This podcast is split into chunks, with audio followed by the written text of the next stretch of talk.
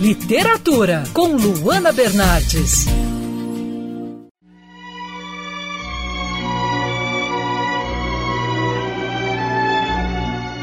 Em 2022, a saga cinematográfica O Poderoso Chefão completou 50 anos. E claro, diante dessa data especial, a editora Record lançou uma nova edição do trabalho que conta com uma capa chamativa, né?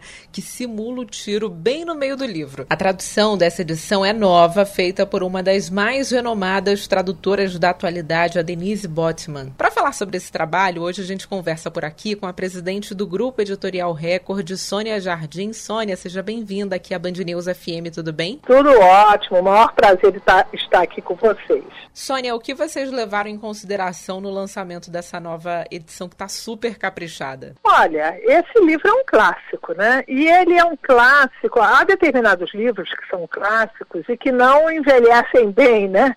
E você vê que 50 anos depois esse livro continua maravilhoso, continua eh, encantando o leitor, né? encantando eh, nas telas de cinema, o que for, né?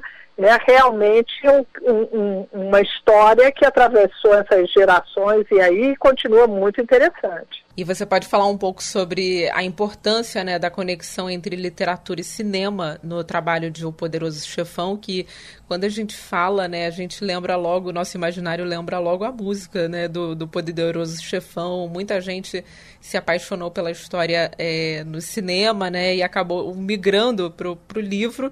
E também tem é, o caminho contrário né, do livro para o cinema. Você pode falar um pouquinho dessa, da importância dessa conexão? Olha, nem sempre uma adaptação cinematográfica faz jus ao livro, né? Porque eh, no, no, no, no, livro, né, o, a, a, a, gente tem um fator adicional que é a nossa imaginação.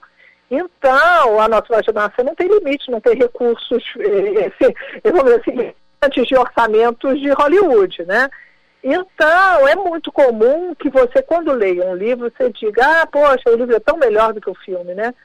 Mas nesse caso específico não, porque é, eles contrataram, né, o Mário Puzo é, dos, é um dos roteiristas do filme, então o filme é muito fidedigno ao livro e, e, e não, dá, não fica nada a perder, né?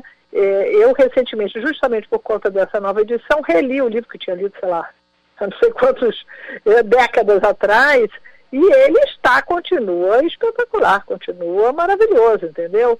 É, é, acho que ele traz algumas. Ele é muito fiel ao filme, mas. Ou o filme é muito fiel ao livro, nesse caso, né?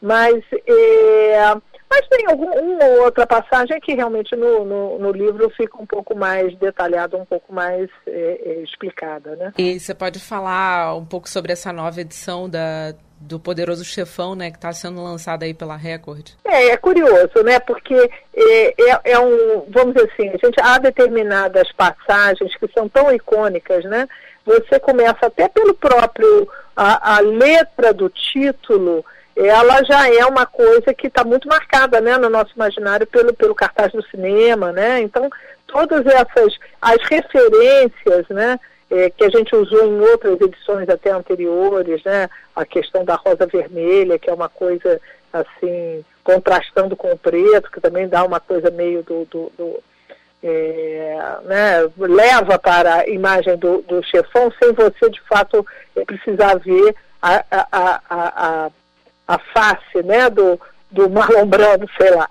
E, mas, enfim, nessa agora nós fazemos essa simulação que é como se fosse um tiro eh, quebrando uma vidraça e, e, acho que também ela dá um efeito impactante, né? De você realmente ver aquilo e ter, e ter toda essa linguagem cinematográfica do que, do que de se lembrar. Porque é um filme todo mundo lembra da história, né? Você pode lembrar mais ou menos, né? E talvez por isso é que, que nesse momento reler o livro é interessante, porque essa questão do, dos detalhes que, que voltam à mente da gente, né? Então, então foi isso. Nós fizemos essa situação como se fosse a capa. Ela dá a impressão que o tiro atravessa as páginas do livro. Sônia Jardim, presidente do Grupo Editorial Record, obrigada pela participação, pelo bate-papo aqui na Band News FM. Ah, ótimo. Um abraço, boa tarde para todos. Quer ouvir essa coluna novamente? É só procurar nas plataformas de streaming de áudio. Conheça mais dos podcasts da Band News FM Rio.